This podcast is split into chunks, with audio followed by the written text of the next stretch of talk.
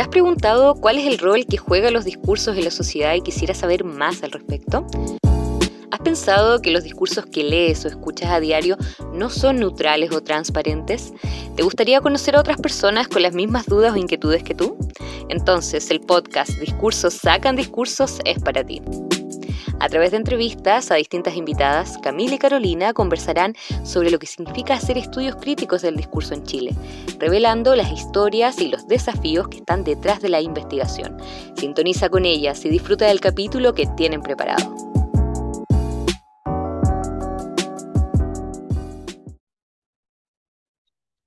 Hola a todos, todas y todos, bienvenidos a otro episodio de Discursos Sacan Discursos. Estamos muy contentas de poder continuar con esta instancia eh, que nos permite conocer a otros investigadores e investigadoras que se encuentran realizando análisis crítico del discurso tanto en Chile como en Latinoamérica. Mi nombre es Carolina Pérez Arredondo de la Universidad O'Higgins y conmigo se encuentra mi amiga y colega Camila Cárdenas de la Universidad Austral y estamos listas para comenzar eh, con una nueva invitada. ¿Cómo estás, Camila? Hola, Carolina, muchas gracias. Estoy muy bien y muy honrada de poder presentar en esta ocasión a Neila Pardo, quien es doctora en Lingüística Española, profesora titular del Departamento de Lingüística e investigadora vinculada al Instituto de Estudios en Comunicación y Cultura de la Universidad Nacional de Colombia. También es investigadora emérita del Ministerio de Ciencia, Tecnología e Innovación del Gobierno Nacional de Colombia y la Universidad Nacional de Colombia, coordinadora del Grupo Colombiano de Análisis del Discurso Mediático y vicepresidenta para las Américas de la Asociación Internacional de Estudios Semióticos. La profesora Neila Pardo se ha constituido en un referente clave de los estudios críticos del discurso en Latinoamérica, desempeñándose como cofundadora de la Red Latinoamericana de Analistas del Discurso, RedLab, y expresidenta de la Asociación Latinoamericana de Estudios del Discurso, ALED. Sus trabajos se han publicado en volúmenes y revistas especializadas de prestigio internacional, entre los cuales destacan los libros como Hacer Análisis Crítico del Discurso, una perspectiva latinoamericana, Introducción a los Estudios del Discurso Multimodal y Discurso en la Web, Pobreza en YouTube, entre otros. Muchísimas gracias, Neila, por aceptar nuestra invitación. ¿Cómo estás? Muy bien, Carolina. Muchas gracias a Camila, perdón, y muchas gracias, Carolina, por esta invitación tan interesante. Me siento muy honrada verdaderamente de poder participar con ustedes en este encuentro. Muchísimas, muchísimas gracias por esta invitación. Muchísimas gracias a ti, Neila. Gracias a ti, tu generoso tiempo también. Exactamente, que, que siempre es limitado el tiempo para... Así es. Bueno, eh, Neila, para comenzar, eh, la primera pregunta que quisiéramos hacerlo, eh, hacerte tiene que ver con tu trayectoria académica, ¿no? En dicha trayectoria has estudiado, entre otras cuestiones, la representación multimodal de la pobreza en videos de YouTube, la construcción de metáforas multimodales sobre el despojo de tierras y el desplazamiento forzado en caricaturas de periódicos, las narrativas mediáticas que difunde la prensa digital con respecto a la vulneración de derechos humanos, eh, o la representación del rol de las víctimas, la memorialización de la violencia y la búsqueda de acuerdos por la paz en el contexto del conflicto armado colombiano, ¿no? entre, entre muchas otras aristas. Quisiéramos saber cómo surge el interés o la necesidad de explorar estas u otras áreas relevantes en tu, investigación y si acaso hay elementos de tu historia personal o experiencia docente que hayan influido en la construcción de estas líneas de trabajo. Bueno, muchas gracias, Camila. Bueno, la, la pregunta es muy amplia, voy a tratar de sintetizarla al máximo eh, con el propósito, digamos, de dejar una información más o menos precisa para, para todas las personas que nos escuchan eh, y nos ven en esta en esta entrevista. Bueno, eh, efectivamente, mi trabajo eh, muy tempranamente se vinculó a los estudios críticos del discurso. Asumí toda la perspectiva crítica que lideró en su momento y sigue liderando el maestro Teuna Van Dijk, eh, Norman Fairclough, eh, toda esta gente que nos ha dejado una gran impronta académica e intelectual a todos los estudiosos del lenguaje en el mundo. En América Latina, la presencia de Van Dijk, de Wodak, de Fairclough, eh, de Chilton en muchas ocasiones ha sido fundamental. desde luego, sin dejar de reconocer que en América Latina tenemos gente muy importante en el tema de análisis del discurso, como Adriana Bolívar, eh, Viviana Gravano, perdón, Vivian Resende de Melo y otras personas, eh, Laura Pardo, por hablar de una persona en, en Argentina. Eh, en, en Chile también hay gente muy destacada en el tema. Estoy pensando, por ejemplo, en, em, en la persona que trabaja historia, María Teresa, Teresa Oteiza, Teresa Oteiza, en, en Buenos Aires, además de Laura Julia Zullo y otra gente. O sea, hay un montón de gente en América Latina, en Brasil ni hablar, la lista es interminable. Vivian Resende están en la Universidad de Brasilia, pero allá tenemos gente destacadísima en estudios del discurso que ha estado siempre atentos al, al desarrollo de, de este campo de estudios. Eh, Denise Elena García da Silva, eh, Solange eh, es otra de las personas que ha estado muy presente en estos temas. De manera que si uno hace un recorrido por América Latina va a encontrar gente de casi todos los países de América Latina comprometida con este tema. Cada uno de ellos, cada uno de nuestros colegas, de nuestros amigos han estado entonces en esa construcción de una eh, de lo que ustedes me, han señalado que es como una historia personal. Nuestra historia personal es colectiva también, porque estamos rodeados de gente muy importante que ha iluminado nuestras rutas de investigación. De suerte que primero que todo y antes de hablar de una ruta, lo que tengo que decir es que tengo unas deudas de gratitud muy grande con mis colegas latinoamericanos y europeos que han incidido en el desarrollo de nuestras labores.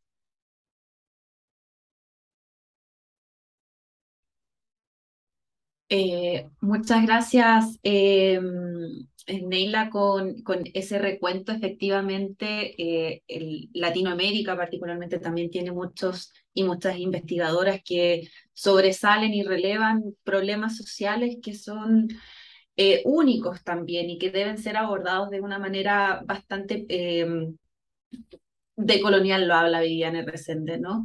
De también de, de, de autocriticar y de, y de esta reflexión, esta autorreflexión sobre nuestra práctica, tanto docente como investigativa, en relación a nuestra postura en, en la región latinoamericana, que está subyugada a distintos tipos de dinámicas de poder asimétrica y de dominación, eh, sobre todo desde el norte global, ¿no?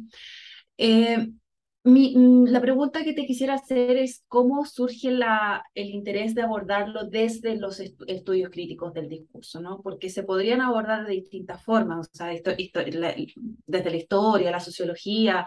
¿Por qué el discurso surge como algo importante o como algo que, que tú consideras eh, relevar? Bueno, en primer lugar, yo tendría que contestar esa pregunta señalando el origen mismo del problema.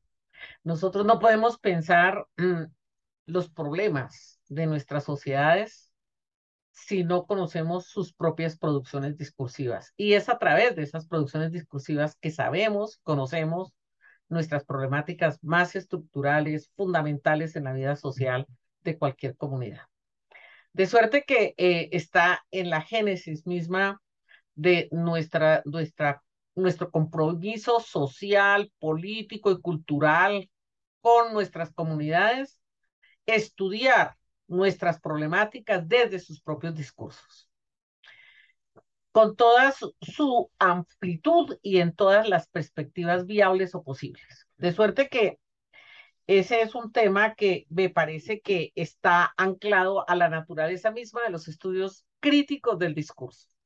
Solo podemos pensar en perspectiva crítica y por lo tanto con un carácter muy decolonial, reconociendo que es en nuestros discursos donde hemos puesto a circular nuestros saberes, nuestras preocupaciones, nuestros problemas y sus interrelaciones con nuestras propias necesidades y las de nuestras otredades.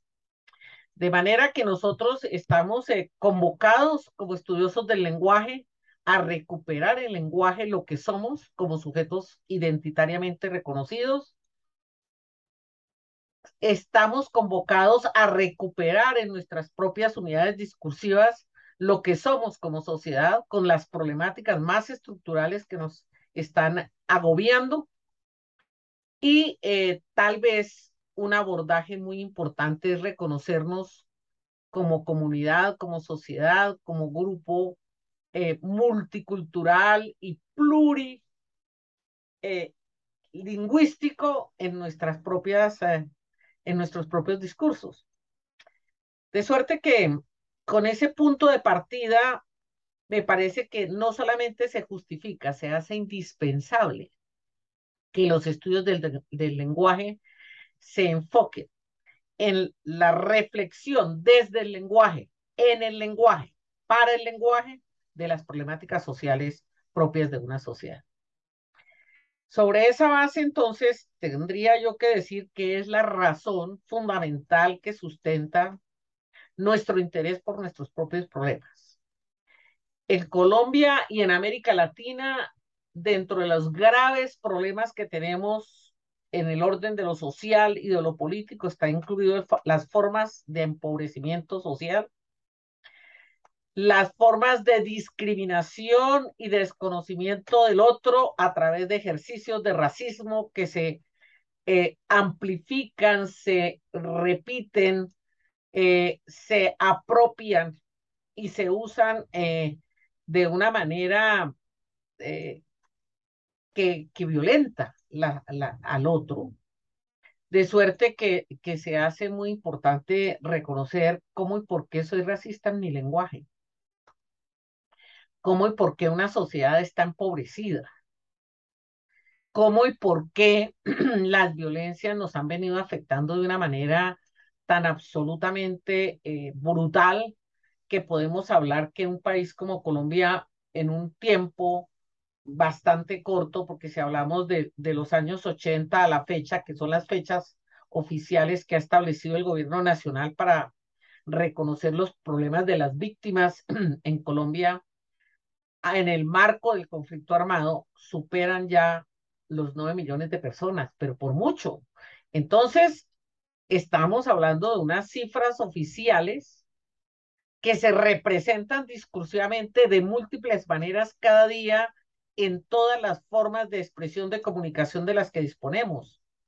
Los medios masivos de comunicación, nuestras conversaciones con los amigos, la escuela, la universidad, los lugares donde coexistimos en el discurso. Y por lo tanto, eh, eh, me parece que si los estudiosos del lenguaje no, no asumimos esa responsabilidad ética y social con nuestra disciplina, con nuestras maneras de comprender nuestras realidades, que nos impone superar la disciplina misma para entrar en una dimensión más interdisciplinaria, pues estamos eh, eh, gravemente equivocados y estamos probablemente eh, no alcanzando el objetivo central de nuestro compromiso social y ético con, con nuestra propia formación y con nuestra sociedad. Eso me parece que es, es, un asunto que, que hay que asumir con responsabilidad. Por eso yo he estudiado muy tempranamente, estudié racismo, hay alguna publicación sobre eso. Después he estudiado formas de empobrecimiento, todo lo que significa ser pobre en América Latina.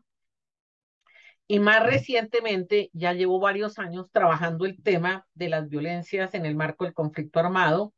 Y mucho más reciente estoy trabajando el tema de la construcción de memorias en Colombia, en particular con el propósito de contribuir desde el lenguaje mismo a la construcción de una paz que se hace indispensable para nuestro país y para toda la región. Eh, hay, digamos, unas razones de, de orden científico, hay unas razones de orden político y hay unas razones de orden ético que están atravesando nuestra propuesta. Y de orden, en el orden puramente científico, que es lo que me compete a, en este momento considerar es la idea de que uno no puede comprender ni comprenderse a sí mismo, ni comprender una problemática social, ni comprenderse a sí mismo si no tiene una explicación sistemática de esas representaciones que hace de esas problemáticas y de sí mismo en el discurso. en, en, alguna parte, alguna vez oí a un gran pensador que es que somos lenguaje. Los seres humanos somos lenguaje. De suerte que eh, yo comparto esa idea, creo que tenemos que asumirnos así. Y esa, esa condición, en esa perspectiva en la que estoy señalando, nos impone necesariamente que seamos capaces de eh, transversalizar nuestros estudios del lenguaje. Reconocer que nosotros, para crear discurso, apropiamos sistemas de signos múltiples Piensen ustedes que yo estoy hablando en este momento con ustedes, tengo un uso de un sistema sísmico que es una lengua, en este caso el español, que, lo es, que la estoy modulando de una determinada manera, pero estoy usando mi cuerpo. Y ese, eventualmente, cuando ustedes eh, estén haciendo la, el ajuste técnico a esta grabación, muy probablemente puedan proponerle a la gente una pieza visual y eso forma parte de esa unidad discursiva que van ustedes a poner a circular en una, en una comunidad. De suerte que nosotros hacemos acopio, una multiplicidad de recursos psíquicos. Pienses, piense usted que, por ejemplo, a propósito de, de nuestro tema más reciente, que es la memoria, en Bogotá uno va por una calle de Bogotá y se encuentra con una cantidad de murales, de grafitis, y si usted observa eso que encuentra, está en la calle, es nuestra vida cotidiana, transitamos la ciudad todos los días, la leemos todos los días. ¿Y qué encontramos? Una unidad discursiva que te narra una problemática anclada a una situación específica en el país, en el caso concreto de la, de la calle 26, donde tenemos muchos murales que dan cuenta de los problemas de victimización de crímenes contra líderes sociales, de desaparición forzada, de problemas que están relacionados con el territorio, despojo de tierras y otras cosas, pues estoy haciendo apropiación de varios sistemas sísmicos. Imagínense ustedes una pieza ahí. Lengua gráfica. es visual ese mural es una pieza, una unidad discursiva visual. Lengua gráfica, color. Todos nosotros leemos los colores. Le asignamos significación cultural. Proponemos un acercamiento a eso. Es altamente probable que haya imágenes, fotografías, representaciones gráficas de distinto orden eventualmente un mapa, eventualmente un arma, eventualmente una calavera. Y eso todo puedo tener fechas. Uso un código gráfico, matemático, que sígnico. Todo eso lo leemos, lo interpretamos. Eso lo hace el ciudadano común de una manera particular. Y lo debemos hacer los estudiosos del lenguaje esa responsabilidad no se la podemos asignar a los arquitectos, aunque ellos leen permanentemente los signos. Y nosotros, como estudiosos del lenguaje, tendríamos la responsabilidad de poder leer nuestra ciudad desde sus edificios, sus casas, las maneras como circulamos por las vías, las publicidades. Bueno, esa ese es el compromiso fundamental de un analista crítico del discurso que asume una posición teórica fundamental. El lenguaje, las unidades discursivas, las construimos, las diseñamos, las socializamos en sistemas sísmicos múltiples y en distintas relaciones. Unas de orden más pragmático, otras de orden más semántico, pero esas relaciones están ahí. Y somos nosotros los convocados a dar cuenta de cómo funciona eso. ¿Qué implicaciones tiene para una cultura, para una sociedad, para un momento histórico en busca de una solución a un problema? ¿Qué papel nosotros tenemos ahí como estudiosos del lenguaje?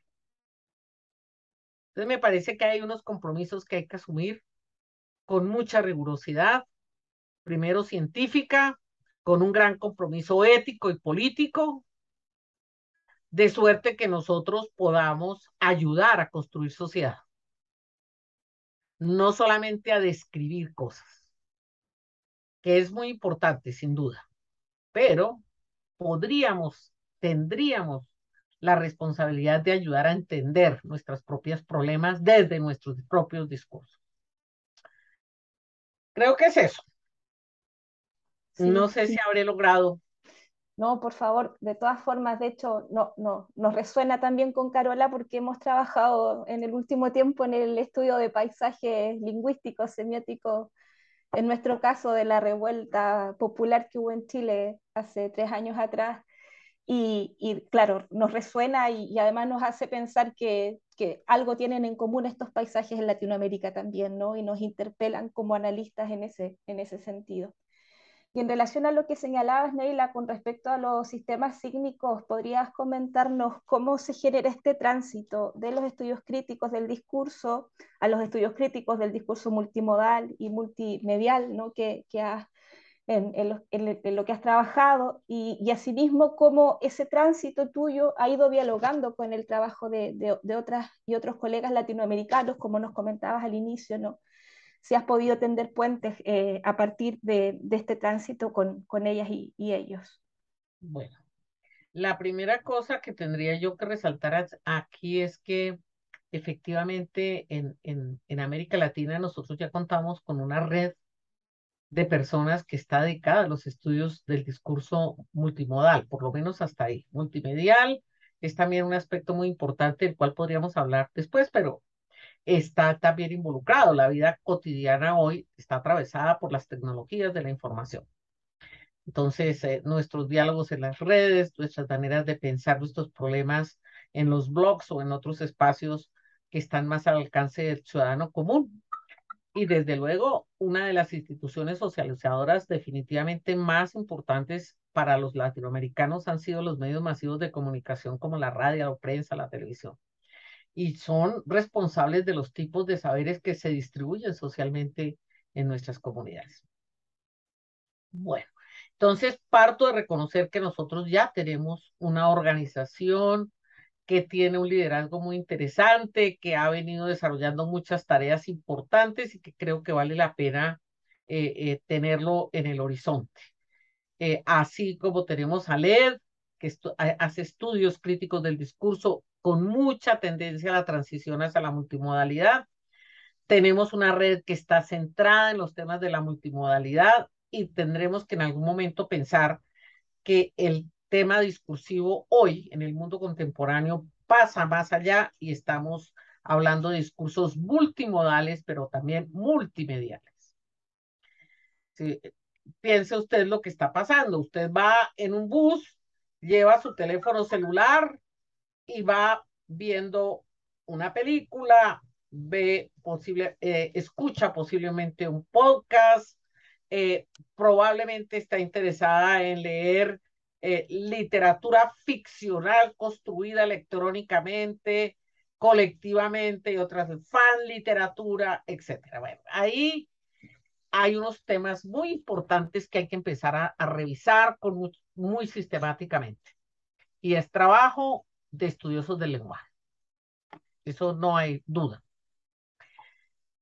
Ahora, eh, la, la, la idea de, la, de tejer redes para poder darle salida a temas de vital importancia en la vida social de nuestras comunidades es un asunto que eh, nos compete también a todos, porque eh, los trabajos en solitario pueden tener alguna dimensión de interés, de interés para todos, pero desde luego es vital el diálogo interdisciplinario, la colectividad en la construcción de soluciones, la búsqueda de reconocimiento de que los problemas están atravesados fundamentalmente por el lenguaje y que todo lo que somos queda plasmado como individuos o como colectivos en las unidades discursivas que creamos y ponemos a circular en una sociedad en un momento determinado.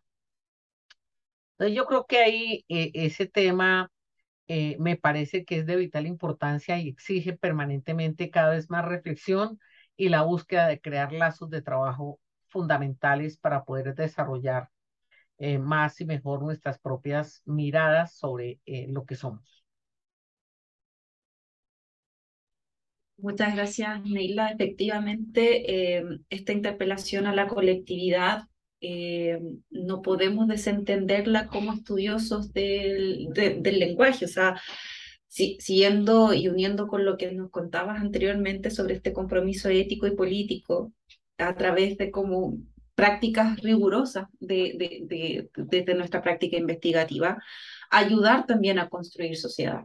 Siento que de repente se, nos queda, podemos quedar en la parte descriptiva y, y, eh, olvidamos un poco el componente este crítico, que es característico ¿no? de, la, de la rama que nosotros realizamos.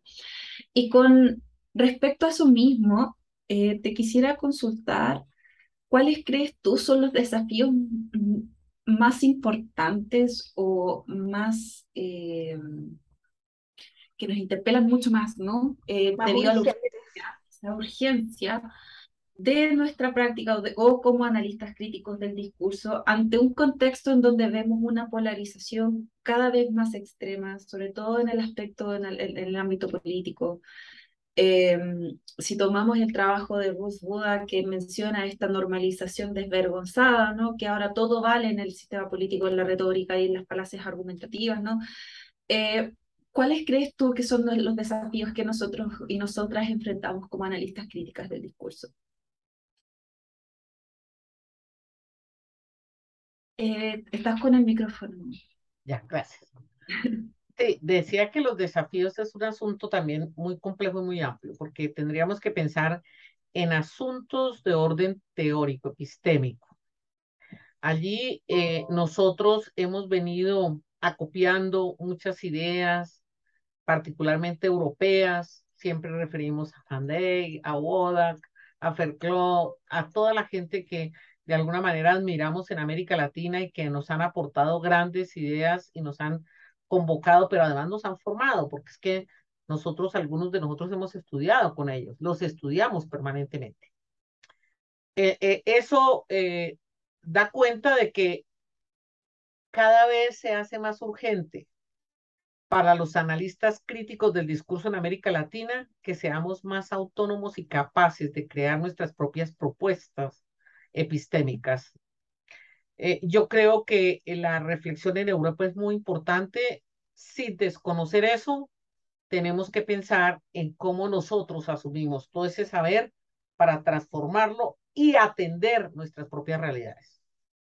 No es lo mismo el fenómeno del empobrecimiento en Colombia que en, España o que en Francia o que, si me voy más para arriba peor, ¿no?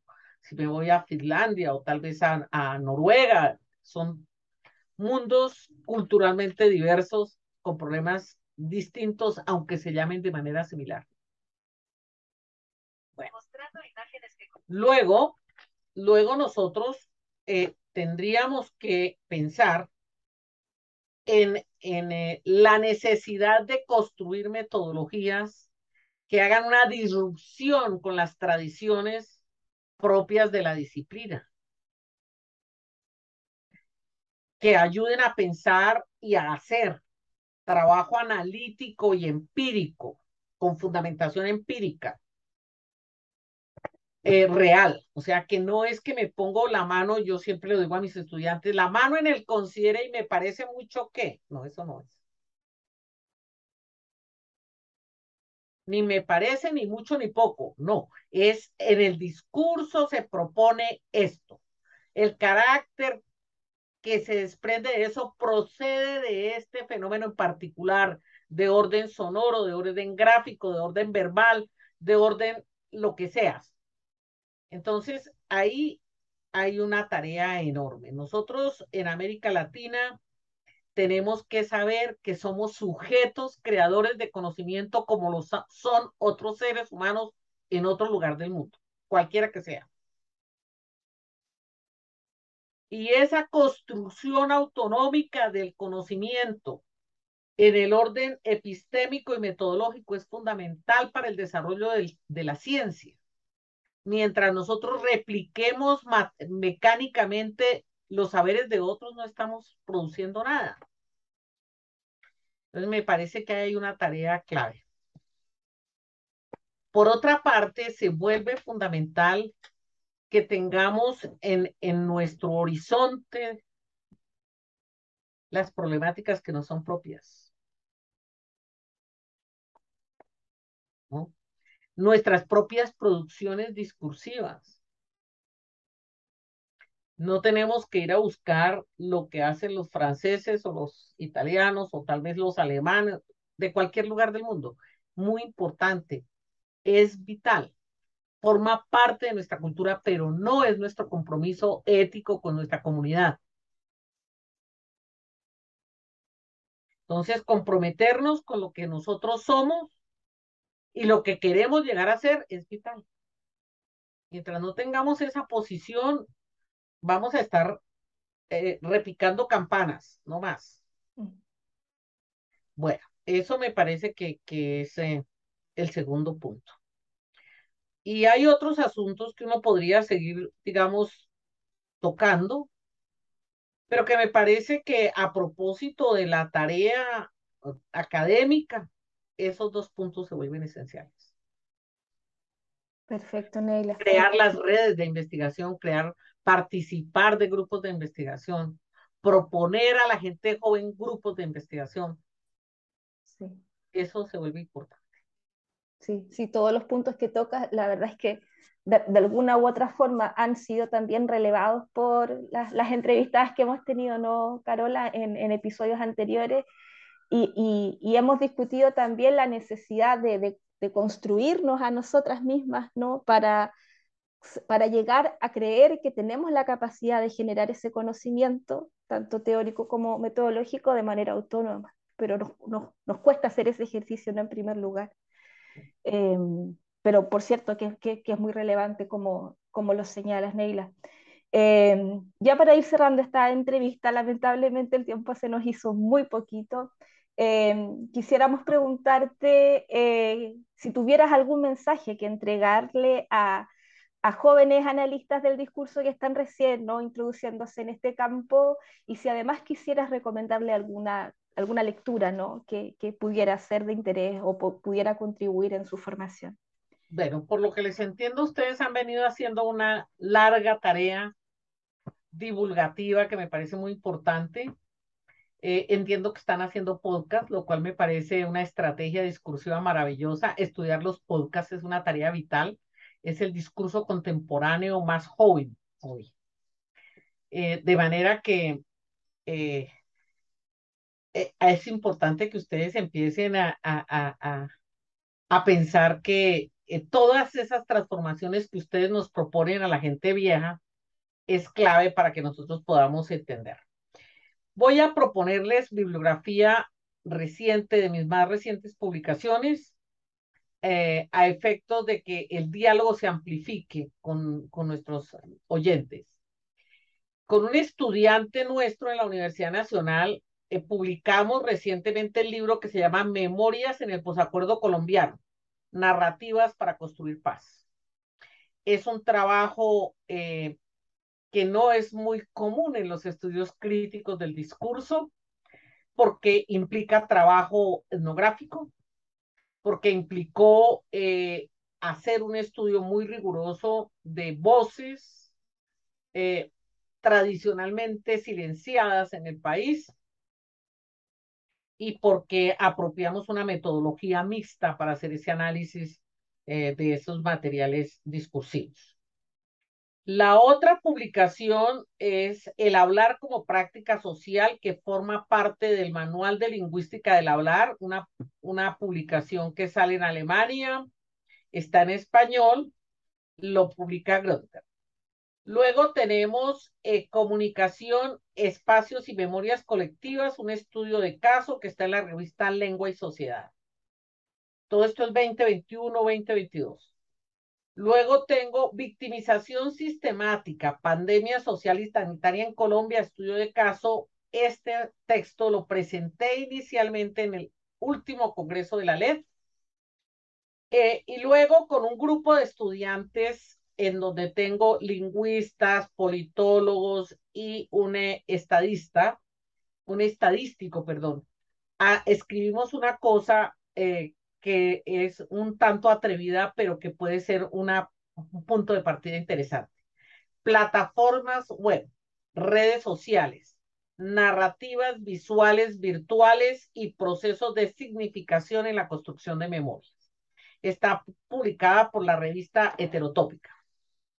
También tenemos un trabajo muy eh, reciente que se llama Narrativas visuales en el paisaje semiótico urbano para construir memoria colectiva, aproximación transdisciplinaria, que está en Ágora Filosófica. Luego está con eh, el, acompañamiento de otro lingüista y una politóloga, acercamiento a la construcción mediática de los conceptos de víctima y victimización. Bueno, podríamos seguir haciendo algunas otras eh, eh, interacciones y algunas otras, algunas otras, mm, algunas otras reflexiones sobre ese tema, de manera que quisiera que también supieran que hemos hecho conexiones entre arte y memoria, estética y memoria o arte, estética y memoria produciendo distintos tipos de fenómenos discursivos. Bueno, hay un trabajo que me gustaría mucho recomendar que eh, está publicado, o se publicó el año 2021 en eh, la profesora Elvira Narvaja, en Argentina. Hace un trabajo que yo recomiendo para quienes quieran hacer una primera aproximación al panorama general de lo que son los estudios discursivos en América Latina con distintas perspectivas. El, el, artículo se llama El análisis del discurso en Latinoamérica, objetos, perspectivas y debates. Podríamos hacer una lista infinita de trabajos. Eh, yo podría estar referenciando muchísima gente con mucha producción, pero eso nos llevaría un rato largo y no, no sería suficiente con que nosotros eh, hiciéramos esa, esa, esa larga lista.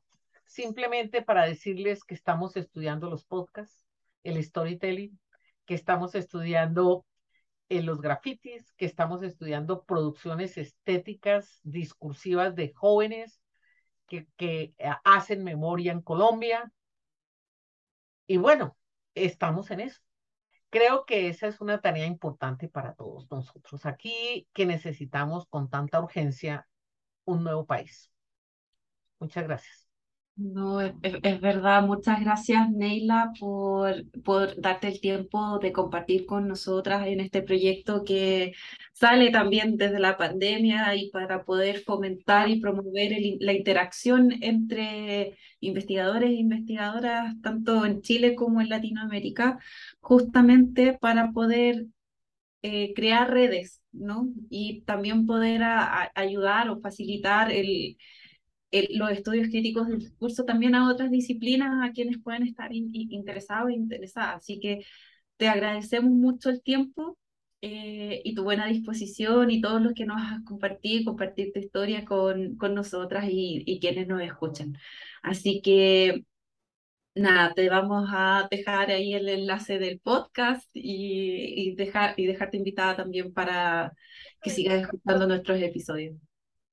Muchas gracias. Sí, que justamente quería cerrar agradeciéndoles primero que todo y en segundo lugar pidiendo que por favor me manden el link de su sitio, que me manden el link de, la, de las cositas que ya tenemos en esa serie de, de podcast que ustedes han venido haciendo.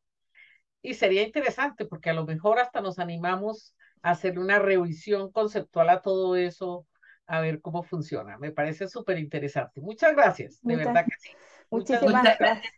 A ti, Neila, un abrazo y cuenta con ello. Te estaremos escribiendo con, con los materiales. Bueno, un fuerte Perfecto. abrazo. Un fuerte Gracias, abrazo. igual para ustedes. Chao, chao. Chao. Muchas gracias por acompañarnos en un nuevo episodio de Discursos Sacan Discursos.